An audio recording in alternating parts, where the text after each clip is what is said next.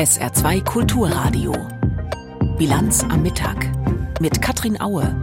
Der Streit zwischen der Bundesregierung und der EU-Kommission um die Zukunft des Verbrennermotors scheint beigelegt. Das ist gleich unser erstes Thema. Außerdem berichten wir über die UN-Wasserkonferenz. Da ging es bis heute Nacht um den Kampf gegen die Trinkwasserknappheit.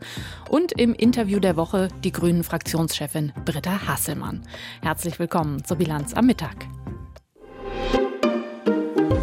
Der Weg ist frei, hat Bundesverkehrsminister Volker Wissing heute Vormittag getwittert. Europa bleibe technologieneutral, so formuliert er es. Es scheint also endlich geklappt zu haben, nach wochenlangem Streit zwischen der Bundesregierung und der EU-Kommission um das Verbrenner aus für Neuwagen ab 2035 scheint es eine Einigung zu geben. Und dafür war es jetzt wirklich fünf vor zwölf, denn in der EU gab es in den letzten Wochen mehr als Kopfschütteln über die Blockadehaltung der Bundesregierung zu dieser Frage, die ja eigentlich längst ausverhandelt war. Die spanische Zeitung El Mundo zum Beispiel hat getitelt Deutschland ist ab sofort kein verlässlicher Partner mehr. Unser Hauptstadtkorrespondent Georg Schwarter hat sich die bisher vorliegenden Informationen angeschaut. Georg, worauf haben sich der Verkehrsminister und die EU-Kommission offenbar geeinigt?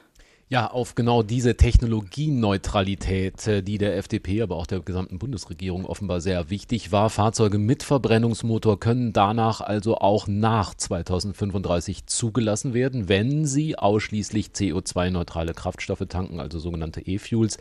Und Volker Wissing hat noch nachgeschoben, es seien schon konkrete Verfahrensschritte und ein konkreter Zeitplan verbindlich fixiert worden. Das alles soll bis Herbst 2024 abgeschlossen werden. Er meinte die juristischen Feinheiten.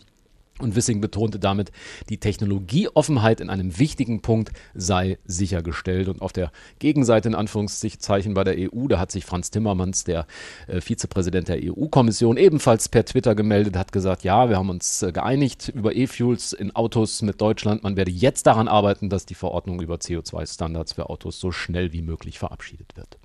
In der EU waren ja sehr viele irritiert über das kurzfristige Veto der Bundesregierung zum Verbrennungsmotor vor ein paar Wochen, denn eigentlich war das ja alles längst ausverhandelt.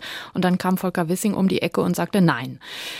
Dein Eindruck, ist der Bundesregierung bewusst, wie viel Porzellan da in den vergangenen Wochen zerschlagen wurde? Ganz sicher, aber öffentlich jedenfalls wollte der Kanzler sich auch gestern nach dem EU-Gipfel darauf überhaupt nicht einlassen. Im Gegenteil, er widersprach und sagte, es, es stünden ja viele EU-Staaten auch an der deutschen Seite. Und von Streit wollte er gar nichts wissen. Er sah das Ganze eher nach dem Motto, ihr Journalisten und immer, und sagte dann das. Ich weiß, dass äh, Journalismus auch ein Unterhaltungsbusiness ist und dass sie deshalb äh, natürlich es ganz doof finden, dass wir uns einfach einigen, aber das wird schon passieren und zwar ziemlich zügig. Da hat er jedenfalls recht gehabt. Gestern Abend kam dann am späten Abend offenbar die Einigung, das sagte Volker Wissing. Aber äh, ja, äh, der Streit in der EU, die Verwunderung und auch äh, die Irritationen, die sind da. Äh, die lettische Ministerpräsidentin Karins beispielsweise, die hat sehr offen am Rande des EU-Gipfels gesagt, das sei ein sehr, sehr schwer, äh, schweres, schwieriges Zeichen für die Zukunft. Es sei ja verwunderlich, dass eine Regierung sich plötzlich anders entscheidet entscheide, nachdem eine Vereinbarung bereits getroffen worden sei. Die gesamte Architektur der Entscheidungsfindung würde damit auseinanderfallen, wenn wir das künftig alle so tun würden. Also es gab durchaus Verstimmungen. Äh, der Vizekanzler Robert Habeck übrigens äh, war auch einer, der das offen angesprochen hat, hat gesagt, Vertrauen ist da doch auch kaputt gegangen. Äh, Vertrauen in Deutschland, in der EU. Und er hat noch gesagt, der Verbrennerstreit, der hat sowieso viel zu lange gedauert. Eine Einigung wäre sehr hilfreich, auch für den Koalitionsausschuss morgen. Naja, das Geschenk immerhin hat die FDP ihm jetzt gemacht. Ja, danach wollte ich jetzt gerade fragen. Morgen Abend ab 18.30 30 ist dieser Koalitionsausschuss, denn es gibt ja wirklich einiges zu klären in der Ampelkoalition. Es ist also wirklich gut, dass zumindest mal dieser Streit ums Verbrenner aus mit der EU beigelegt ist, ja. Also das ist zumindest ein kleiner Stimmungsaufheller für die ansonsten ja doch eher düstere Stimmung äh, innerhalb der Koalition. Äh, die Bedingung ist erfüllt. Robert Habeck hat es eingefordert, es ist geliefert worden. Also äh, das ist vielleicht ein kleiner äh, erfreulicher Auftakt für den Koalitionsausschuss, aber ansonsten stehen da halt so viele Knackpunkte auf dem Programm. Heizungsaustausch, Autobahnbau, Planungsbeschleunigung, Klima und Verkehr, Kindergrundsicherung und die große Frage, wer soll das eigentlich alles bezahlen? Plus noch die Kommunikation der Ampel insgesamt. Äh, ob da der Streit oder das Ende des Aus äh, des Streites über das äh, Verbrenner aus äh, tatsächlich dafür sorgen wird, dass jetzt alles in Friede und Freude und Eierkuchen endet. Ich habe da meine Zweifel. Der Streit zwischen Bundesregierung und der EU-Kommission um das Verbrenner aus für Neuwagen ab 2035 scheint beigelegt. Informationen dazu waren das von Georg Schwarte aus unserem ARD Hauptstadtstudio. Die Flutkatastrophe im Ahrtal im Juli 2021 wird nach und nach aufgearbeitet, unter anderem im Landtag von Rheinland-Pfalz. Dort hat gestern zum 40. Mal der Untersuchungsausschuss getagt. Zum zweiten Mal war dort die Ministerpräsidentin geladen, Malu Dreyer von der SPD. Und wieder hat sie betont, dass sie persönlich in der Katastrophennacht über das Ausmaß nicht informiert gewesen sei. Dazu jetzt der Kommentar von Christian Buttgereit. Drei Stunden haben sich die Oppositionsvertreter im Untersuchungsausschuss an der Ministerpräsidentin abgearbeitet. Einzig der AfD-Vertreter forderte Dreier anschließend klar zum Rücktritt auf. Die CDU verspielte diese Chance, indem ihr Obmann schwurbelte, die Ministerpräsidentin solle Konsequenzen ziehen wie andere vor ihr. Gemeint waren die Rücktritte von Innenminister Levens und der damaligen rheinland-pfälzischen Umweltministerin Spiegel, die später im Amt der Bundesfamilienministerin über ihren vierwöchigen Urlaub kurz nach der Flut stolperte. Das Wort Rücktritt brachte der CDU-Mann in Bezug auf Dreier nicht über seine Lippen. Wohl in dem Wissen, dass die Opposition ihr Ziel verfehlt hat, Dreier eine persönliche Mitschuld am fehlerhaften Krisenmanagement nachzuweisen. Ebenso wenig war es Dreier gelungen, alle Zweifel an ihrer Darstellung auszuräumen, sie habe nicht mehr tun können, als sie getan habe. Hätte sie nicht zum Beispiel etwa doch am Abend der Flut selbst ihre Umweltministerin kontaktieren können, anstatt nur mit dem Innenminister über sie zu sprechen? Mit dieser Sitzung des Untersuchungsausschusses, die eine der letzten gewesen sein dürfte, kann niemand zufrieden sein mit dem Untersuchungsausschuss insgesamt hingegen schon, vor allem weil er viele Schwachstellen im Katastrophenmanagement offenbart hat, die sonst niemals so deutlich geworden wären. Das verpflichtet die Landesregierung, den Katastrophenschutz besser aufzustellen. Der Anfang dafür ist gemacht, jetzt muss es konsequent zu Ende gebracht werden. Das dürfte auch für die Menschen an der A wichtiger sein als ein weiterer, in diesem Fall eher symbolischer Rücktritt. Die Meinung von Christian Buttgereit zum Untersuchungsausschuss zur Flut im Ahrtal. Die Klimakrise wird Auswirkungen in vielen Bereichen haben, unter anderem beim Trinkwasser. Schon jetzt ist spürbar, so selbstverständlich, wie wir in Europa bislang den Hahn aufgedreht haben und es kommt sauberes Wasser in ausreichender Menge raus, so wird es nicht zwingend bleiben. In Südfrankreich zum Beispiel werden schon jetzt wieder Dörfer mit Tanklastern versorgt, obwohl jetzt im Frühling eigentlich traditionell genug Wasser da sein müsste.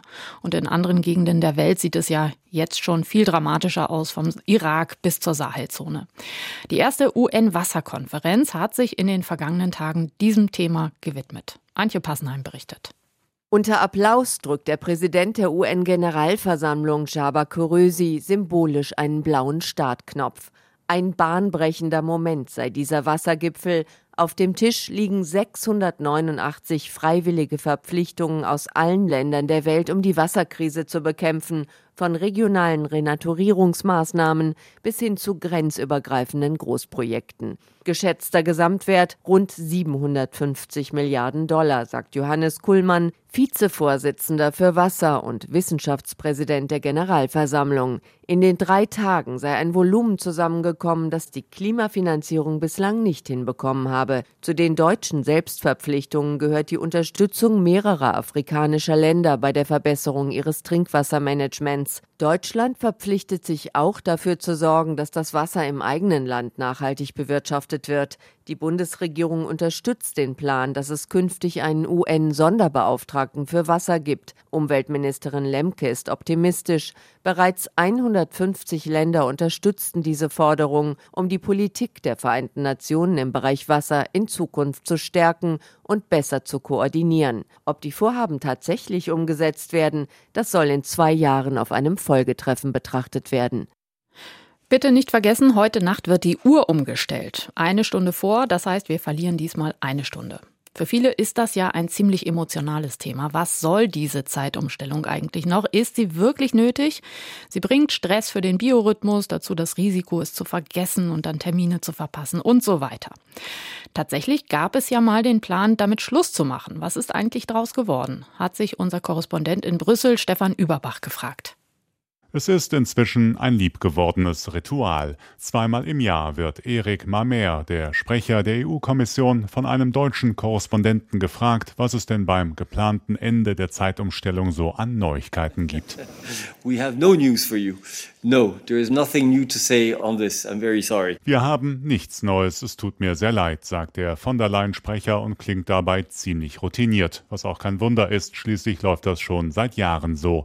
Die Älteren werden sich vielleicht erinnern. 2018 hatte der damalige Kommissionschef Jean-Claude Juncker vollmundig versprochen, die Zeitumstellung wird abgeschafft. Die Menschen wollen das, wir machen das. Bei der mit Abstand erfolgreichsten Online-Umfrage in der Geschichte der EU-Kommission waren schließlich mehr als 80 80 Prozent der 4,6 Millionen Teilnehmer dafür. Vor allem Deutsche, ein paar Österreicher und eine Handvoll Luxemburger. Auch das Europaparlament hat den Vorschlag mit großer Mehrheit unterstützt. Was noch fehlt, ist die Zustimmung der 27 EU-Länder. Aber die machen schon seit Jahren einfach nichts. Die zuständigen Verkehrsminister im Rat der EU haben sich, Achtung, zuletzt 2019 mit dem Thema befasst. Diese Untätigkeit des Rates ist unerträglich. Die Mitgliedstaaten sollten sich sich endlich untereinander verständigen, damit wir das leidige Zeitumstellen ad acta legen können. So wie der CSU-Europaabgeordnete Markus Ferber denken im Europäischen Parlament viele. Auch die Grüne Anna de Parnay-Grünenberg findet es falsch, den Menschen ohne Not zweimal im Jahr eine Art Mini-Jetlag zu verpassen, der den Biorhythmus durcheinander bringt. Auf EU-Ebene tatsächlich ein leidiges Thema weil von den Bürger und Bürgerinnen erwartet wird, dass gehandelt wird und eben zugleich die Sache doch sehr kompliziert ist. Gibt es weiter eine große Zeitzone mit 16 Ländern oder müssen Grenzpendler jeden Tag zweimal an der Uhr drehen?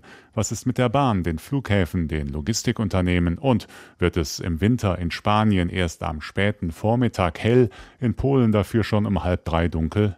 Fragen über Fragen, für die es nach wie vor und in absehbarer Zeit keine Antworten gibt. Denn auch die amtierende schwedische Ratspräsidentschaft der Europäischen Union will sich nicht um das Thema kümmern. Da heißt es, erst müssten sich mal ein paar Staaten dafür interessieren, was ganz offensichtlich seit geraumer Zeit nicht mehr der Fall ist. Und die EU-Kommission hat schon mal bis 2026 alle Termine für die Zeitumstellung festgelegt.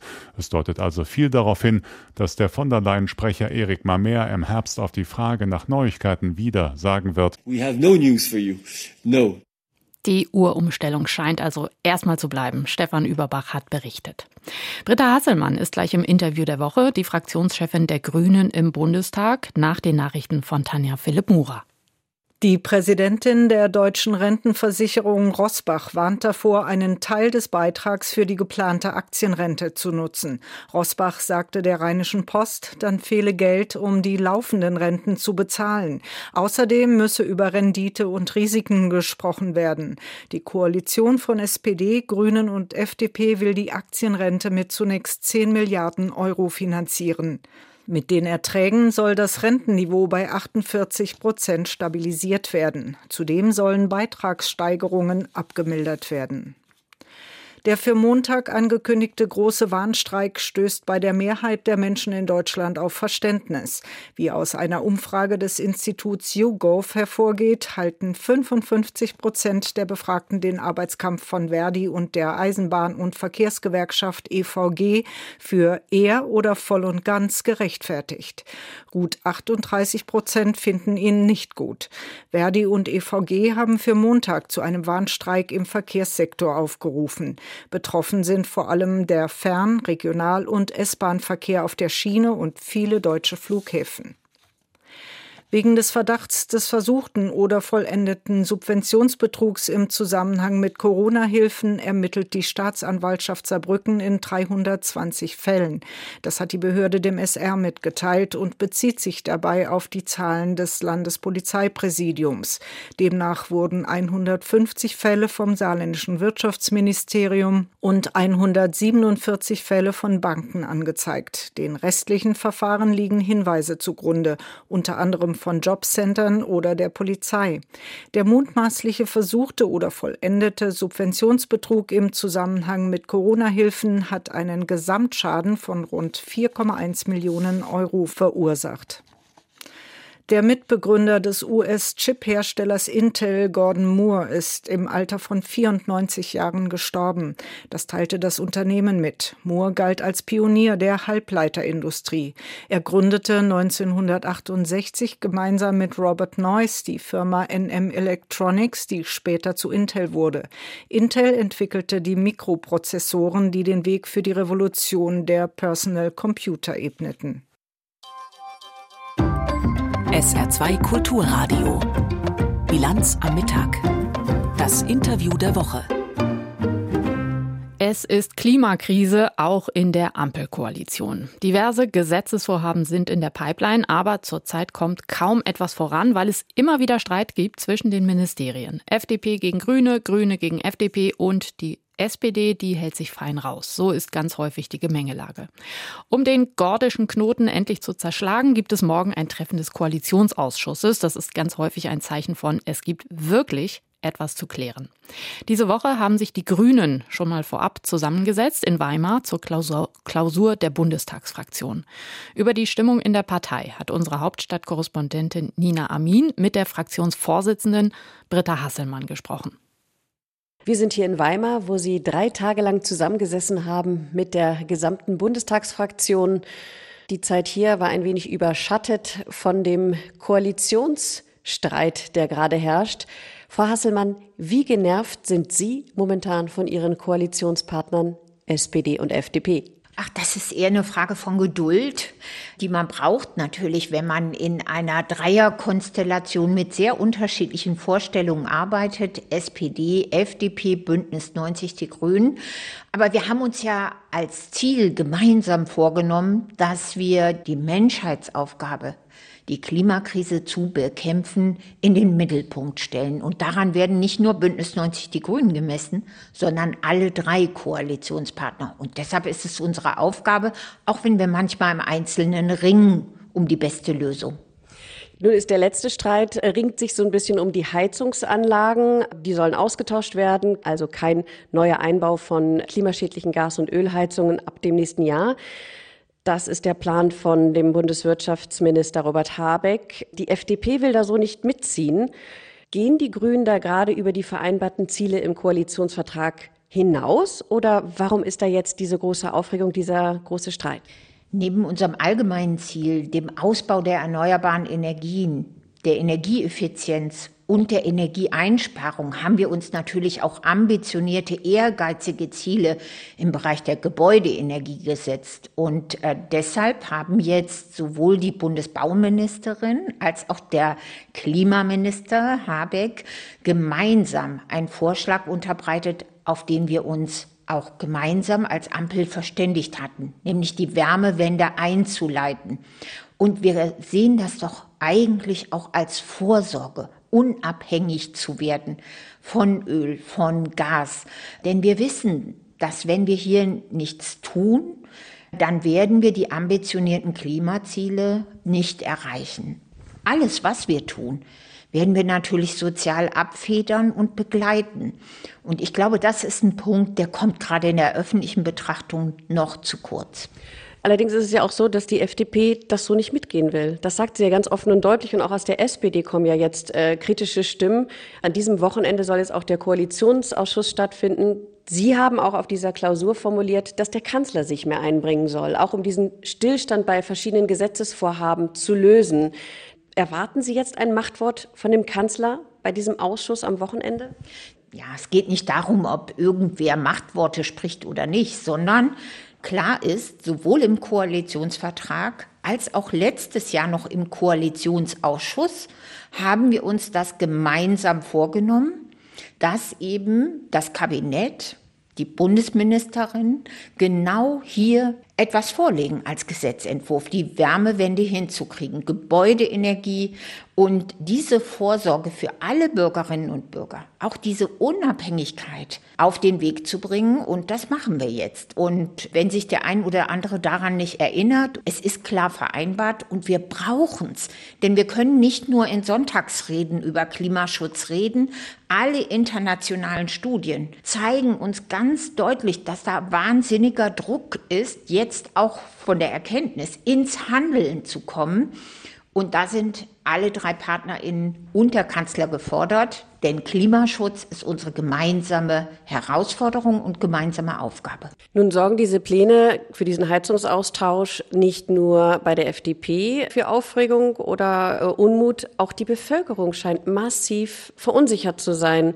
Was sagen Sie den Leuten? Also was passiert für die Anfang Januar? Ist das vielleicht einfach auch noch nicht richtig kommuniziert? Wissen die Menschen einfach noch nicht, was passiert? Haben sie die Sorge, dass alles raus muss und sie sehr, sehr viel Geld ausgeben müssen?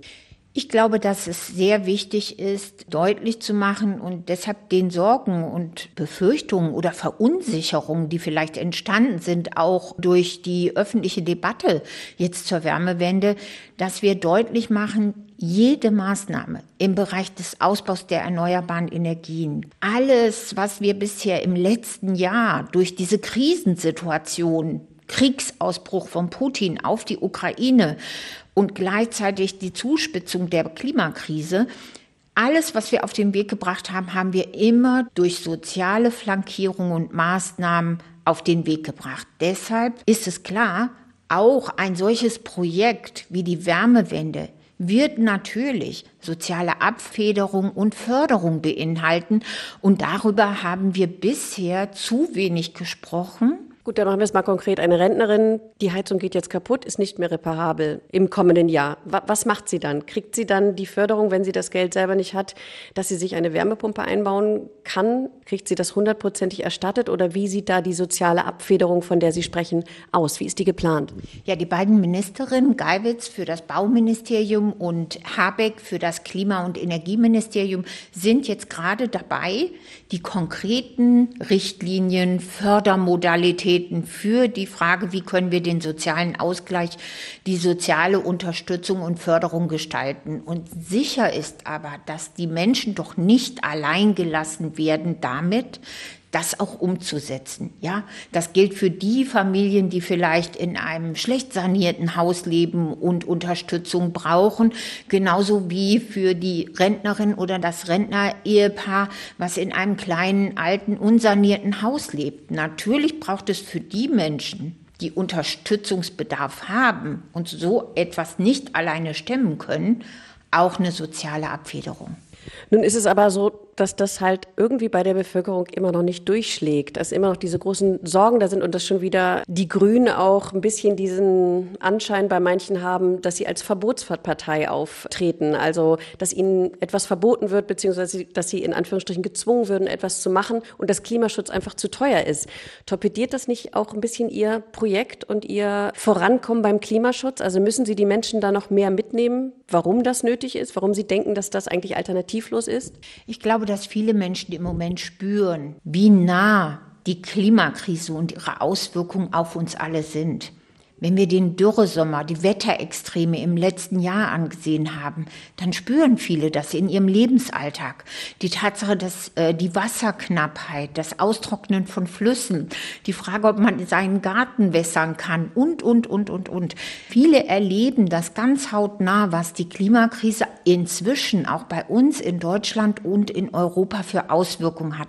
Und deshalb gibt es auch eine große Unterstützung und Bereitschaft von Menschen, zu sagen, es muss sich was verändern und deutlich zu machen, dass jetzt das auch eine Maßnahme im Sinne von Vorsorge ist, vorbereiten auf die Zukunft. Wenn fossile Energie auch weiterhin immer teurer wird, immer knapper wird, Gott sei Dank, weil wir ja die Bekämpfung der Klimakrise bewältigen wollen, dann glaube ich, gibt es einfach grundsätzlich erstmal sehr viel Zuspruch an der Bekämpfung der Klimakrise zu arbeiten. Und da müssen wir halt die Leute mitnehmen und klar machen, Veränderung, ja, es wird sich etwas ändern, es gibt aber immer eine soziale Flankierung. Frau Hasselmann, ein anderes Thema, mit dem die Grünen auch gerade vorpreschen, ist der Kohleausstieg im Osten 2030. Die Ministerpräsidenten der Ostländer, die haben schon abgewunken. Sie sagen, vor 2038, wie es ja gesetzlich vereinbart ist, klappt das nicht. Schließlich brauche man auch den Strom für Industrie, für die Bevölkerung und äh, jetzt schon in sieben Jahren auf Braunkohle zu verzichten, das haut nicht hin, meinen Sie. Im Rheinischen Revier gab es einen Deal mit RWE, deshalb ist dort jetzt schon 2030 Schluss mit der Braunkohleförderung. Bis dahin darf aber auch noch ordentlich Kohle aus dem Boden geholt werden. Im Osten haben jetzt die Betriebsräte vom Energiekonzern LEAG, die zum Beispiel in der Lausitz Braunkohle abbauen, schon angekündigt, mit ihnen ist so ein Deal nicht zu machen. Sie sind auch nicht der Einladung äh, zu ihrer Klausur gefolgt. Das heißt, die Grünen haben jetzt die Wirtschaft und die Länderchefs vor Ort gegen sich. Wie kann man auch gerade die Wirtschaft davon überzeugen, dass das auch für sie eigentlich der einzige Weg aus ihren Augen ist? Ich glaube, dass auch wenn es jetzt gerade äh, nicht geklappt hat, bei der Klausur äh, mit den Vertreterinnen und Vertretern der LEAG zu sprechen, was den Betriebsrat angeht, so werden wir nichts unversucht lassen gemeinsam ins Gespräch zu kommen über die Perspektiven. Das ist notwendig, sowohl mit den Unternehmensleitungen als auch mit den Beschäftigten dort. Und vielleicht finden wir einen anderen Rahmen, in dem man reden kann, damit der Fokus nicht so öffentlich auf die Diskussion und die Debatte zwischen uns liegt. Aber notwendig ist es. Und ich glaube, dass es auch in den einzelnen betroffenen Bundesländern sehr wichtig ist, dass diese Diskussion geführt wird über die Zukunftsperspektiven der Region. Und die sind Zukunft ohne Kohle. Und das weiß im Grunde genommen auch jeder und jede, die dort lebt, die dort handelt, die dort politische Verantwortung trägt. Und wir müssen jetzt gemeinsam überlegen, wie wir das gestalten können und den Bürgerinnen und Bürgern der Region auch eben Befürchtungen oder Verunsicherungen nehmen. Sie haben das Wirtschaftliche angesprochen. Vielleicht können Sie es einfach noch mal ganz klar sagen, warum die Grünen meinen, dass sich schon vor 2030 der Kohleabbau nicht mehr lohnt, weil er einfach zu teuer ist für die Unternehmen. Ja, wir sind äh, aus dem, was wir äh, an Erfahrungen haben oder was dargelegt wird, zum Teil auch durch Berechnung der Entwicklung der Preissituation, ja, werden irgendwann vielleicht auch die Unternehmen gezwungen sein, zu überlegen, dass es sich wirtschaftlich für sie nicht mehr rechnet. Sie meinen, weil der CO2-Preis eventuell einfach zu hoch werden könnte? Ja, genau. Im Interview der Woche ist Britta Hasselmann, Fraktionsvorsitzende der Grünen im Bundestag. Zum Schluss, ein Ereignis steht bevor, das viele grüne Herzen höher schlägen lässt. Das endgültige Aus der Atomkraft in Deutschland. Sie sind schon sehr lange bei den Grünen. Feiern Sie am 15. April, wenn die letzten Atomkraftwerke abgeschaltet werden? Ich bin froh, dass diese Entscheidung getroffen ist und äh, sie ist ja auch nochmal durch die äh, Wahrnehmung der Richtlinienkompetenz des Kanzlers äh, Olaf Scholz sehr klar. Am 15.04. gehen die letzten drei Atomkraftwerke vom Netz. Und das bedeutet für uns hier im Land, wir können uns auch voll konzentrieren auf den Ausbau der erneuerbaren Energien, auf die Energieeffizienz und Einsparung. Und wir haben natürlich auch mit dem Ende der Atomenergie noch eine ganz große Verantwortung, diese Hochrisikotechnologie dann weiter abzuwickeln. Wir haben in Deutschland immer noch kein Endlager und wir werden gegenüber den künftigen Generationen den sicheren Einschluss des ganzen atomaren Mülls der vergangenen Jahrzehnte sicherstellen müssen. Das wird noch eine Riesenaufgabe, wo wir große Verantwortung tragen. Und wir sehen durch den Angriffskrieg Putins auf die Ukraine in Europa, wie gefährlich das sein kann, diese hochrisikoreiche Technologie zu nutzen. Wir sehen alle mit Sorge immer wieder in die Ukraine und wissen, wenn wieder das Atomkraftwerk Saporischia von Angriffen bedroht ist, wie dramatisch die Lage ist. Und nicht zuletzt Fukushima und auch Tschernobyl, was sich ja auch im April dann wieder den Jahrestag hat. Die Reaktorkatastrophen zeigen uns nochmal, wie die Fragen von wirklich Risikotechnologie und Sicherheit eine große Rolle gespielt haben, auch in der Abwägung jetzt endgültig aus der Atomenergie auszusteigen. Das war ja auch ein großer Streitpunkt, auch mit der FDP, die sagte, ähm, so saubere Energie kriegen wir so schnell nicht wieder, die könnten doch noch weiter laufen, die Atomkraftwerke, gerade jetzt in der Energiekrise. Da hat es aber funktioniert mit dem Machtwort vom Kanzler. Sehen Sie das so, dass das dann auch jetzt an anderer Stelle, vielleicht an diesem Wochenende bei einigen Themen auch noch so klappen könnte? Also für mich ist die Ampelkoalition und unsere Arbeit in dieser Koalition eine Koalition auf Augenhöhe.